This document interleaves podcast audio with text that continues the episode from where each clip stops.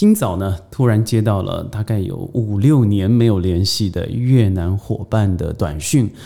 他问我，他说他爸爸在台湾被要求接种一个还没有被证实也没有发行的一个新冠疫苗，他该怎么做？我听了以后实在有点扎舌。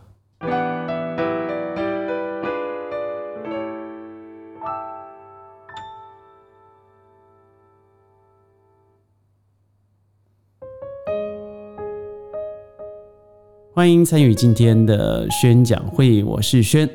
在事后搞懂了以后，发现原来是来自于一个公文，由我们这个台湾的卫福部所通知的这个工厂呢，可以把移工的名册能够向中央申请，然后未来可能在第三期的临床的时候，将会使用这群移工来作为最重要的一个施打人群。第一个我要讲的是，移工是什么？是移民进来的啊，劳工，还是它是指我们的第二代甚至第三代在台湾成长的这些移民人口？如果说到移民的话，新加坡是一个大量的移民城市、移民国家，就连现在的上海呀，已经有百分之十五到二十五的人民是来自于外籍，而不是本地移动而已。也就是不是农民工哦，而更不要说从美国的发迹两百年的历史就是一个移民史，而整个欧盟扩大以后，已经在没有边界了。移民这个问题好像就是针对一些比较次等的，譬如说难民，譬如说中东的难民。那如果我们对于移民带着一种原罪来看待它，那我们来看看。它到底创造了我们什么社会上的一个正向的移动？在讨论我们应该怎么看待移民。这次新冠疫情，我相信世界上最向往啊，很多国家很多人民打不到的一个疫苗，就是 B N T 疫苗，也就是我们俗称的美国 Pfizer 辉瑞。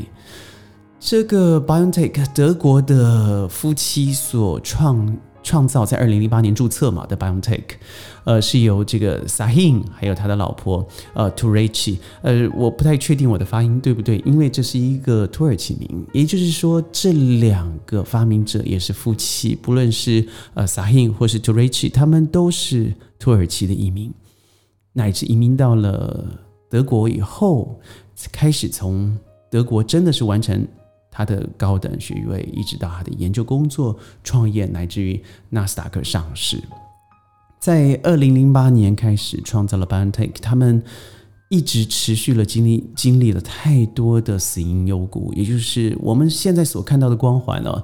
呃，德国将两位夫妻列为呃德国的前百大首富，我们都没有看到他过去的辛苦成长的过程。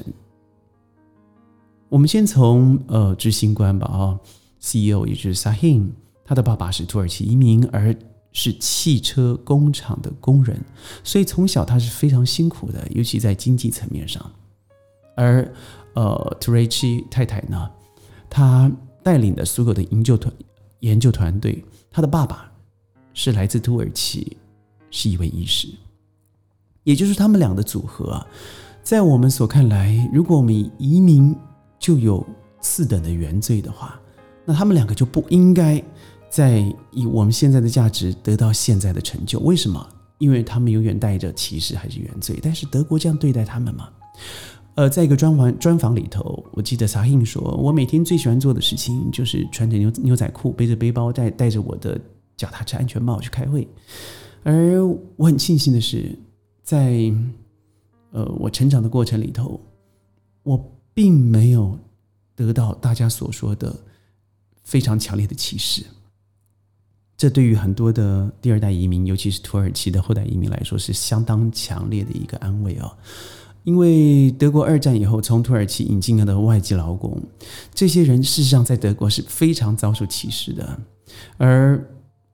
萨辛或是图雷奇两人的父母呢，都是从土耳其到德国来的第一代移民，所以各位可以看到，他们成长的过程绝对不是像他所说的这么样的畅通和顺畅。而现在，他们两位不但没有放弃在 Mainz 的大学，就 University of Mainz 的教授任职，他同时还是一样持续的做 COVID-19 未来变种病毒的实验，包括现在十二岁到十八岁的孩童。为什么呢？托雷奇说：“如果我放弃了教育的这个职位，它是一个最可惜的机会，去教育下一代的孩子，他们可能做的比我们还好，尤其对于肿瘤的研究。所以他们俩这个组合呢，真的是太过梦幻了。第一个，他们 down to earth，就像平凡人一样，但同时又是世界上现在所承认的真正的英雄。对他就是义工。”那我们来看看第二个我要讨论的，台湾现在这是针对我们移工，也就是印尼、越南、泰国少少数的缅甸、菲律宾这些所谓的移工呢，我们要对他做，不论是台湾，我我猜测啊，可能是高端或是廉雅的第三期的的测试了。这是什么样的一个民主国家？如果我们自诩民主的话，人人皆。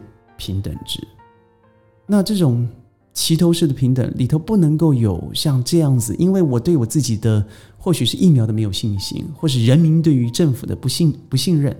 所以我必须要找到一个特殊的族群来完成我的施打数据，那我就找到了一个可能让我们在社会里头齐头式的平等下的不平等的人群，那也就是这些比较弱势的义工。但各位看看现在台湾的义工，我常常去呃在台湾我做顾问的时候，我早上八点开始，我七点半就已经到了公司附近，我往往会到一个由越南义工。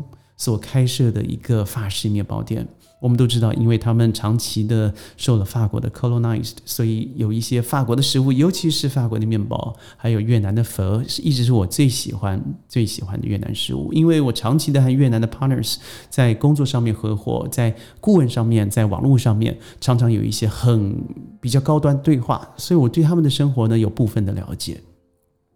这个义工。一是一个女生，她所开的这个面包店非常的有效率哦。我去的话，少则买两个，多则买给公司的一些主管们三四十个。我永远看到她，第一个非常的敬业，第二个非常的热情，第三个中文不但说得好，甚至好过很多台湾人以外，她对于人情世故的掌握，甚至超过当地的人。所以我看她从早上，她说七点开门，晚上八点关门。我问他累不累，他说当然累啊。他说但是想要生存，那你不应该累一点吗？他没有一点高架子，即使很多人排队的时候，他还是很耐心的告诉人家说很抱歉，还会递着茶水给别人。这是很多在地人已经做不到的事情了。对我们或许用一个移工的眼光来看待他，但是移工又如何？那我现在呢？我在新加坡工作，我是不是移工？我在马来西亚定居，我是不是移工？但是。我不论在新加坡，不论在马来西亚，我从来真的从来没有感受到我是一个二等公民。即使好了，很多人都说去了东京、去了大阪，你会受到长期的歧视，因为你不是日本人，你的日文说的不好，就就这样如此而已。但是我没有受过呀。我在在大阪的时间大概八到九个月的时间，嗯，来来回回，来来回回，我参与了很多的会议啊。我生活上面，因为我非常喜欢看一些电子设备，到处的交流。虽然我真的日文破的可以，但是我用英文乃至中文，我还是可以完成沟通，而且并没有受到很强烈的歧视。在工作上面，嗯，我相信不论是我的日本伙伴、我的德国伙伴、我的中国伙伴。坐在一起讨论内容的时候，绝对没有因为我的呃种族、我的国籍，乃至于我的日文而受到歧视。那看看现在的台湾呢？我在宣讲会，我是不谈太多的政治，而我的文章内容是不打稿的。我尽量在求得最真实的口语方式、最自然的方式，不是念稿的方式表述的过程。我还是。心里头充满了很多的情绪，也就是人生而皆平等之。尤其我从小生长的环境告诉我，这是普世价值。当对我的朋友五年了没有联系，虽然我们以前呢一起完成了一个非常重要的上市计划，呃，他对我来说是一个很诚实、很直接，有部分很现实、很可爱。而且我觉得非常非常的有冲劲的女生。她告诉我，她爸爸现在遇到这样问题。我说你已经呃功成名就了，你该有都有了，甚至你的房子，他的房子是用几公亩来算的啊？你看看有多大，这叫做 mansion。嗯，我说那你爸何必还待在台湾冒这个风险呢？他说我爸习惯了，在那里也结婚了，所以他不想改变他的现状。我也没想叫他回来了。那现在我该不该实打？我深咽了一口气，对，第一个考验我对于这样子的疫苗有没有信心？呃，我个人已经试打完毕，在试打的过程，好多人好多人告诉我这个疫苗是有问题的，会造成血栓的结果等等。但我试打完毕，我没有思考这么多，而坦白说，对我身身体来讲，它就没有副作用，但是。它始终是一个 WHA 世界认可的一个疫苗。那我们来看看台湾现在为外籍义工所施打的疫苗，它可能在近期甚至未来都不会得到世界的认证。那即使它有鸡蛋白，即使它不是用最危险的或是最新的技术，也是呃我们现在知道的活菌疫苗啊。Messenger 放到放在你的身体里头，这是一个非常新颖的方式，也就是我们说的 Pfizer、BioNTech 他们所做的 mRNA 的技术，但它始终是有风险，而且没有得到一个世界上最有公信力的单位的认证。而这个 WHA 也是台湾一直向往要加入的一个呃世界性的一个卫生组织单位。那既然这样的组织单位都没有批准，我要怎么样有信心的告诉我的好友说你爸爸可以实打呢？我把这个问回交回，把这个问题客观的分析给他。我不能做决定，但我可以帮助他判断。就像在耳机旁边的您，在荧幕前面的您，很多的事情我们挂在嘴巴上面说民主，很多时候我们在嘴巴上面说自由。所以可能造成了一条从机场到台北市短短的二十几公里的捷运，它必须要盖了二十多年，换了十几任的行政院院长。民主是一个最没有效率但问题最少的一个共同解决方案，但它不是随时皆可使用、随时皆有效率的。疫情也是，我们嘴巴的英雄很有可能会被现实打脸。如果从死亡人数来推断的话，可能现在世界上的某个国家，它是一个小岛，它是世界第一了。那背后的猫腻是什么？我们隐藏的数字又是什么？或者是我们为什么不普查的来找寻所有可能的这个因素，而帮助我们的老百姓呢？我是轩。